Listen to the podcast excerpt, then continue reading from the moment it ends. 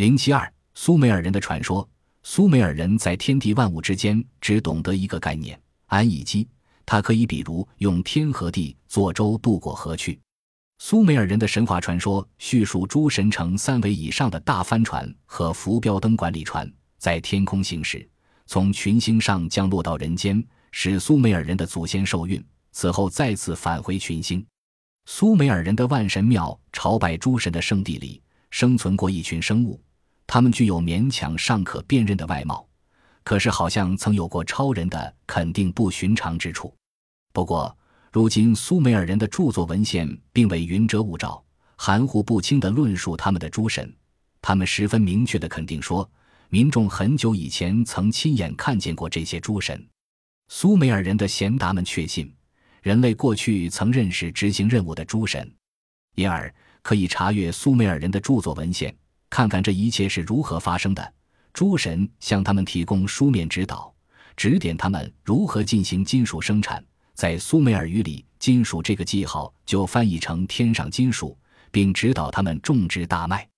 了解下列这一情况，对我们的思路是非常重要的。根据苏美尔人的记载，据说最初的人类是由诸神与尘世之人进行了杂交而产生的。依照苏美人的传说，至少太阳神乌土和金星女神伊南娜是来自宇宙。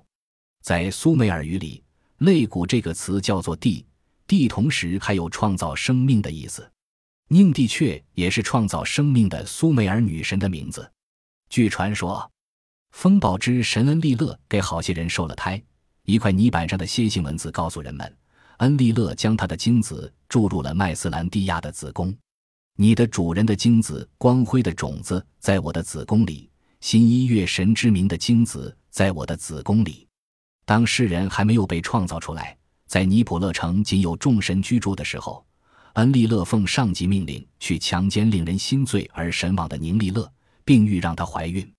俊俏的人世之女宁利勒首先拒绝，偏偏由一位尊神给她受胎。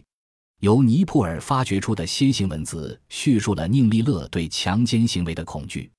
我的阴道太小，它不适于性交；我的嘴唇太小，它不适于接吻。风暴之神恩利勒不理会宁利勒拒绝的言辞，灭绝地球上生命污浊的、令人憎恶的一帮坏蛋，这是诸神的决定。因此，恩利勒才将精液倾注入了宁利勒的子宫。在一块由苏美尔学者阿森克雷默翻译出的楔形文字泥板上，我们读到：为了消灭人类的子孙后代，公布了诸神会议决议，遵照安与恩利勒的命令式言辞。人类的统治地位即将结束，事情已经十分清楚，就是要消灭污浊不洁的人。在另外一块泥板上写着：在那些日子里，在诸神的创造万物之势力，在他们的家杜库创造了拉哈尔和阿什曼。应为在那些日子里，恩基对恩利勒说：“恩利勒长老，拉哈尔和阿什曼，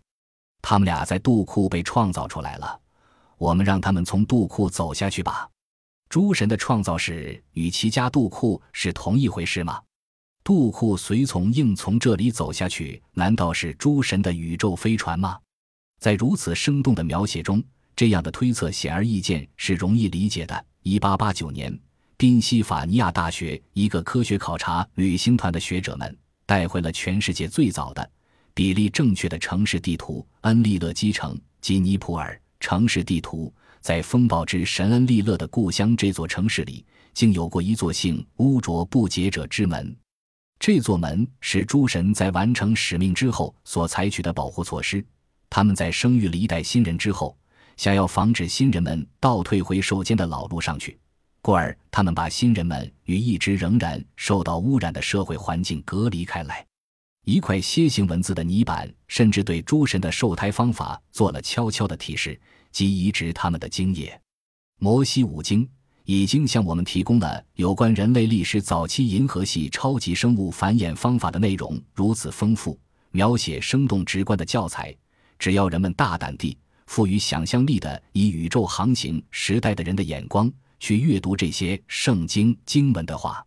因而我们就再一次让诸神从圣经的叙述中走下来吧。或许他们也知道有关原始人进行受监这一课题的一些新鲜的事及令人意外的事。在《摩西五经》第二卷第二十四章第十六至十九节中写道：“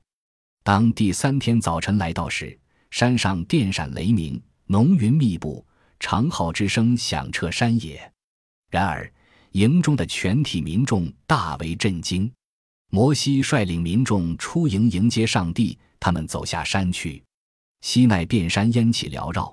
这是因为耶和华带着烟火降落在山中。”他的烟雾如同出自炉火，袅袅上升，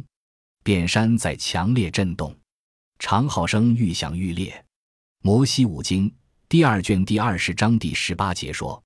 全体民众亲历电闪雷鸣，闻听号角声音，看见漫山烟气腾腾。但因为他们看见这一情况，所以就躲避，走向远处。今天谁还会相信伟大的？”万能的上帝在想挪动挪动的时候，还需要会冒烟的交通工具发出闪电，引起地震，用一辆人、或兽、力车制造出震耳欲聋的噪声，正如一架喷气式战斗机在冲破音障时产生的噪声一样。上帝无所不在，但是事情要像他本来确实应该的那样，上帝如何才能保护和监督他的孩子们呢？倘若他以如此引人注意的铺张面目出现？伟大的上帝，毕竟他还是向摩西发布了命令，让民众避开他着陆的那座山。这在《摩西五经》第二卷第十九章第二十三至二十四节里听起来是这样的：民众无法登上西奈山，因为你曾向我们表示说，设置一个围场将山包围起来。你和亚伦应该攀登上来，但是教师们和民众不要到这里来，这样。我就不会伤着他们。大卫的诗篇对上帝的出现进行了特别富有戏剧性的描写。旧约诗篇第二十九篇第七至九节：耶和华的声音进发出火焰，耶和华的声音使荒漠上升起漩涡，橡树在耶和华面前倒下，这声音将林中树叶扯得净光。诗篇第一百零四篇第三至四节，热情奔放地描绘了一次宇宙飞船着陆情景。之彩即为你的车辇，你借着风的翅膀疾驰而去，风如传令官为你开道，雷电与火焰为你前呼后拥。然而，小先知弥迦胜过第 L 章第三至四节中的描写的说服力。他将降落到人间，踏上大地的山峰，使群山在他脚下消融。想象力需要有出发点，可是对旧约全书的作者们来说，到底这些出发点是什么呢？他们所叙述的东西，难道他们压根儿就未曾见过吗？他们不厌其烦地向我们发誓，要相信他们一切事情的真相与他们所描述的分毫不差，而我则相信他们的每一句话。他们复述了见证人的报告，亦或是他们的亲眼所见。当时没有一种想象力能够赋予他们一种关于人力或受力推动的车辆的概念。这种车会进发出火焰，使荒漠上升腾起漩涡，使群山在它下面消融。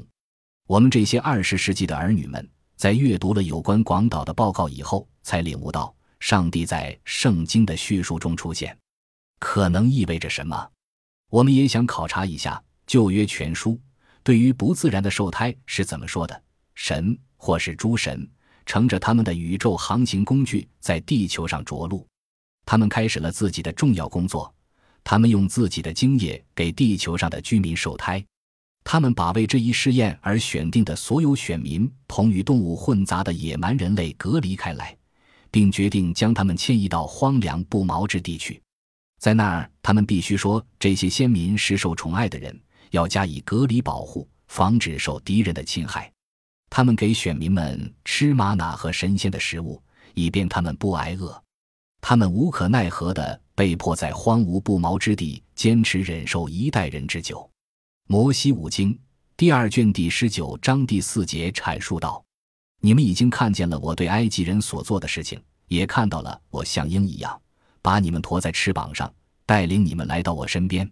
如若诸神曾掌握遗传密码一事属实，围绕着圣经经文的许多模糊不清之处，便会逐步明朗起来。”有关摩西五经第一卷第一章第二十六和二十七节的那一处情况也是这样。我想按我自己的形象，像我一样的造人。神就照着自己的形象造人，他按神的形象创造了他。只是后来如前所述，才用男人创造了女人。摩西五经第一卷第二章第二十二节是这样叙述的：上帝耶和华用他从那个人身上取下的肋骨造了一个女人。挪亚大洪水的劫后余生者，以及人类世世代代的祖先，被诸神抛进巴特以挪士的怀抱。亚伯拉罕的妻子萨拉，由于年纪大，不能再生育，受到神的光顾，生下了光彩的儿子以彻。主要证人摩西在《摩西五经》第一卷第二十一章第一至二节里对此阐述道：“上帝关照萨拉，对他所做的，正如他说过的那样，她怀了孕。”虽然他年龄大，可还是为亚伯拉罕生了个儿子。耶和华向先知耶利米吐露说：“在我把你造于你母亲腹中以前，我便认识了你。你未出娘胎，我就选择了。在按遗传密码编制的程序的意义上，这种出生前就认识其含义是明明白白的。总而言之，九月中的许多叙述均在暗示神的受胎。有鉴于此。”诸神生育了一个核心部族，他应该完成委托于他在人世间的任务。